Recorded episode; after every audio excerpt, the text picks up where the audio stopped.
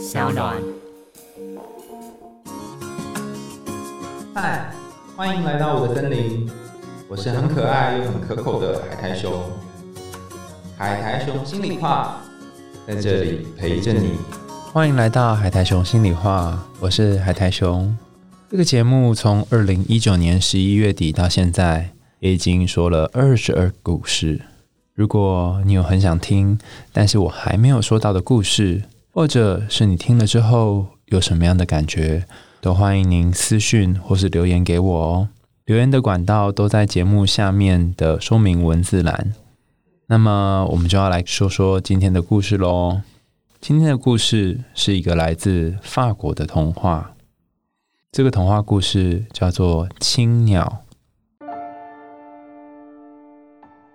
某一年的耶诞节前夕，贫穷樵夫家里的一对小兄妹觉得今年耶诞老公公或许不会来了。想着想着，突然出现了一位驼背的巫婆贝西伦。巫婆跟小兄妹说：“我的女儿生病了。”必须找到能够带来安详并且停止病痛的青鸟，才能够治好女儿的病。因此，巫婆希望小兄妹去帮忙找青鸟。小兄妹答应巫婆的请求，带着面包、方糖、牛奶、水、火、猫跟狗，一起守护他们的光明仙子，一起去寻找神秘的青鸟。临走之前。巫婆给他们一颗神奇的钻石，而这个钻石能让世界上所有的物品都拥有说话的能力。这个钻石沿路陪伴着小兄妹的旅程。换句话说，他们所带的方糖、牛奶、水跟火，还有猫跟狗，也都拥有了说话的能力。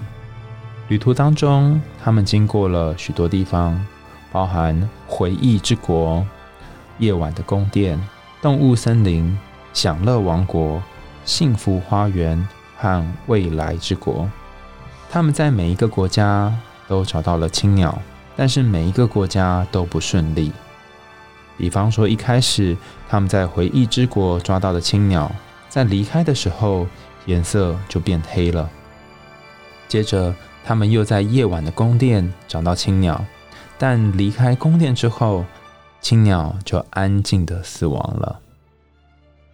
当他们来到动物森林时，里面的青鸟受到其他动物的保护，让他们在森林当中吃了许多的苦头。接着，他们来到了幸福花园，在一个叫做“知足”的房间里，隐约看到青鸟拍动翅膀的影子，但却连完整的一只青鸟都看不到。最后，他们来到了未来王国，在这里见识到好多奇异的事物。后来，光明仙子抓住了一只新鸟，他们便飞奔回家。等他们急急忙忙回到家门口，却发现青鸟变成了一只红鸟。两人只好放走了红鸟，带回空的鸟笼。在结束了艰难的旅程，却空手而归之后。两个人都疲惫的睡着了。隔天清晨就是圣诞节了。小兄妹醒来之后，发现隔壁邻居的婆婆就是驼背的巫婆贝西伦，而邻居婆婆生病的女儿就是整趟旅程一直守护他们的光明仙子。不止如此，小兄妹他们家里本来就养着一只小鸟，那只鸟也变成了青色的。最后。小熊很慷慨，将这只青鸟送给另外一个生病的女孩。而当这个女孩看到青鸟，病就真的好了。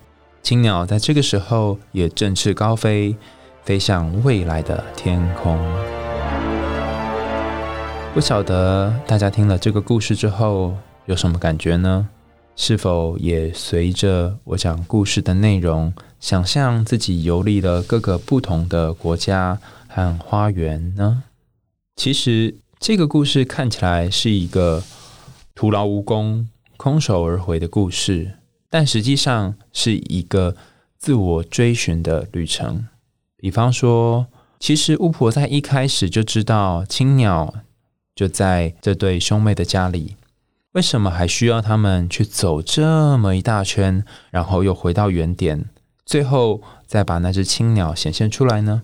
巫婆为什么要说谎，说她自己家的呃女儿生病，然后还要她去外面找解药，也就是青鸟，甚至把她的女儿当成光明仙子，然后陪他们一路护送在路上，经过这些这么多的磨难呢？这个故事。其实有很多有趣的象征，我讲几个，呃，我在这个故事当中读到的可能的象征，让大家参考。你会发现，它其实就像我们生命当中遇到的很多事情一样。比方说，有些时候你会觉得自己在做徒劳无功的事，努力了很多的工作，但是却回到原点。好不容易选择了一条人生的道路，后来才发现这条路是错的。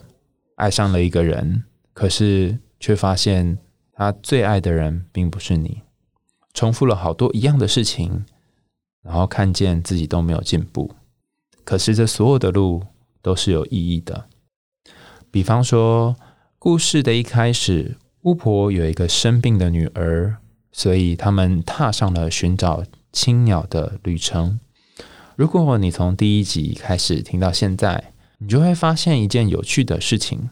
就是童话故事的开始，通常有一个生病的人，小红帽他的奶奶生病了，或者是很多的公主家里面都有一个生病的父王，或是生病的皇后，或是一个贫穷的，然后连吃都吃不饱的家里，就像杰克与魔豆、糖果屋一样，他们不一定是生病，但一定怀抱着某一种匮乏，这个匮乏让他们踏上了旅程。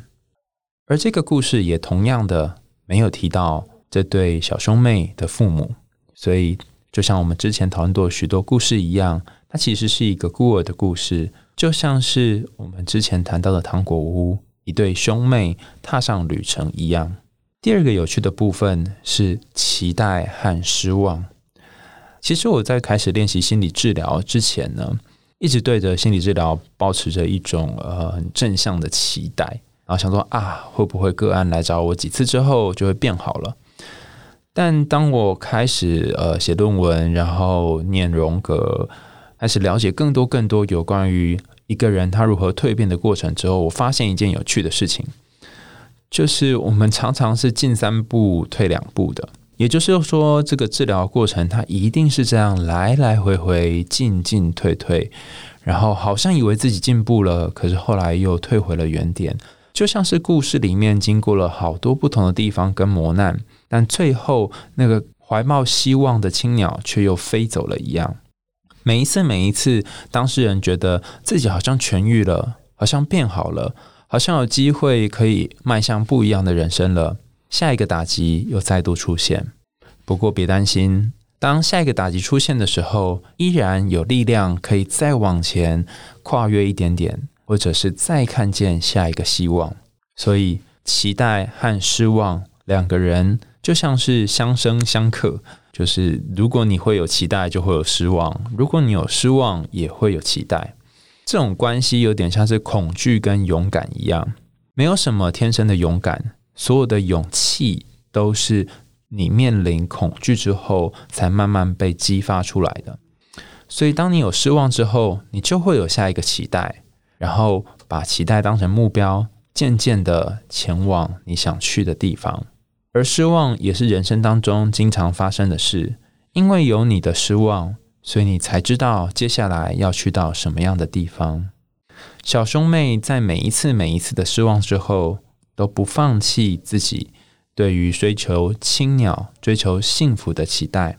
不过在有一次的情况下是个例外，他们把。青鸟带回家之后，然后发现它们变成了红鸟，最后终于放弃了，然后空着笼子回家。这也是一个很有趣的过程哈。我们在要求自己变好，或者是想要让自己成为更好的人的路途当中，有些时候我们要卖力前进，但也有一些时候我们要练习放手。可是这跟废话一样嘛？到底什么时候才要练习放手呢？以这个故事来说，就是出现红色的鸟的时候该放手。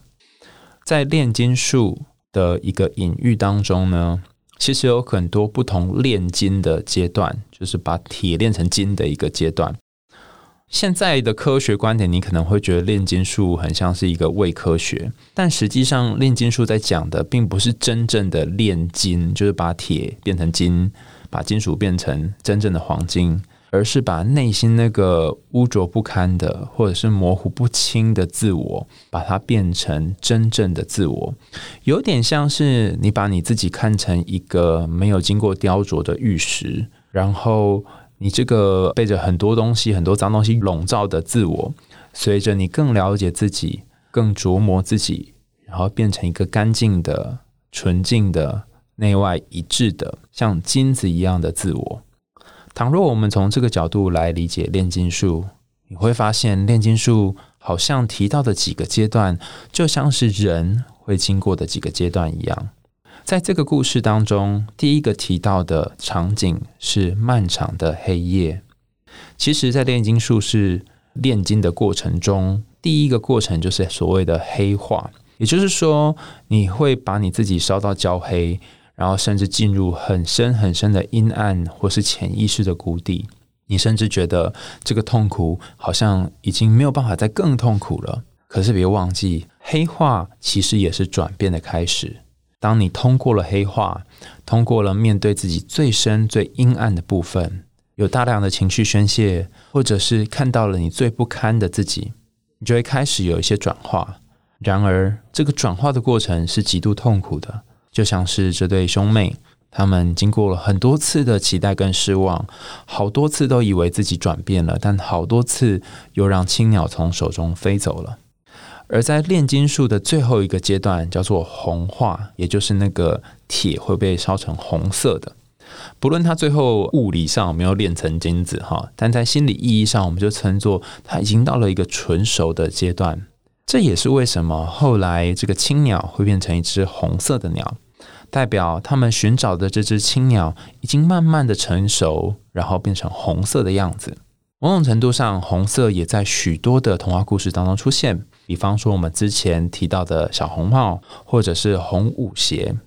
那红这个意思呢，除了象征热情、性欲、成熟之外，还有变化完整的一个概念。所以，或许当这个红色的鸟出现的时候，也意味着这对小兄妹的旅程可以来到了一个终点。人生很多时候，我们要学着抓紧一些机会，但也有一些时候，我们要练习放下。而出现这个红鸟的时候，也就是你开始尝试放下的时候。而当你真正放下，真正愿意提着一个空的笼子回到你家，你也开始有机会去看到那个真正的青鸟。我记得之前在跟唐老师，就唐国师有一次的谈话当中，他提到一个很重要的预言哦，我那时候把它当成预言。他说：“海海熊啊，我觉得你在下半年呢会面临一些转变，有一些关系会产生变化，你会结束一些关系，也会开始一些新的关系。”那时候我问唐老师说。呃，那我会怎样结束一些关系？还有是哪些关系？以及我怎么知道我会结束某些关系？那我有点忘记他那时候的回答是什么了。但是我印象当中，他给我的答案有点类似，是时候到了你就知道了。然后我那时候心想说：哇，原来国师这么好当，就是什么事情都到时候就知道就好了。虽然有一点点小揶揄他的感觉，但最神奇的是。到了那一年，他说：“呃，差不多到的那个时候，哎，我还真的有一些感觉。我记得在那一年的年底，然后我感觉有一些事情变得不一样了。然后我觉得，哎，心中真的出现是时候了的那个感觉。然后那些我一直放不下的事情，或是一直放不了手的关系，就开始出现了转变。呃，也不是我单方面的转变，很可能是对方也做了一些调整。”然后我在几段关系当中，有一些做了结束，有一些做了退出，有一些做了划清界限，然后让自己变得比较轻松一些。可是如果没有到那个时间点，如果没有让我感觉到哎够了，或是差不多了，其实我是不会放手的。就像是这对兄妹，他一定是要旅行，经过了好多的国度，好多次的期盼跟失望，最后最后，当他们抓到一只变得成熟的红鸟，然后发现这并不是他们想要的，他们才愿意放走这只红色的鸟，空着笼子回到家里。如果你还针对一件事情非常执着，如果你还对一个人放不下，那么你就继续。你执着的旅程吧，因为总有一天你会发现，你想要的幸福并不是你想象的那个样子。你会发现，你手中所紧紧握着的那只青鸟，其实只是一只红鸟。你会开始愿意把那只红鸟放走，然后让笼子可以空下来，让真正的幸福可以进来。今天的海苔熊心里话，跟大家分享青鸟这个故事，然后也分享一些我的个人体验。在下一次海苔熊信箱当中呢，会介绍一个安安的故事。我们利用青鸟的故事来一起看看安安的生活，还有安安人生的一些变化。那安安是一位忧郁症患者，他透过青鸟故事疗愈了部分的自己。有兴趣的朋友可以继续按赞，然后追踪我们桑当海苔熊心里话的节目。然后我们就可以继续看看，呃，这个青鸟的故事要怎么应用在一个忧郁症的患者身上。我们下次见，拜拜。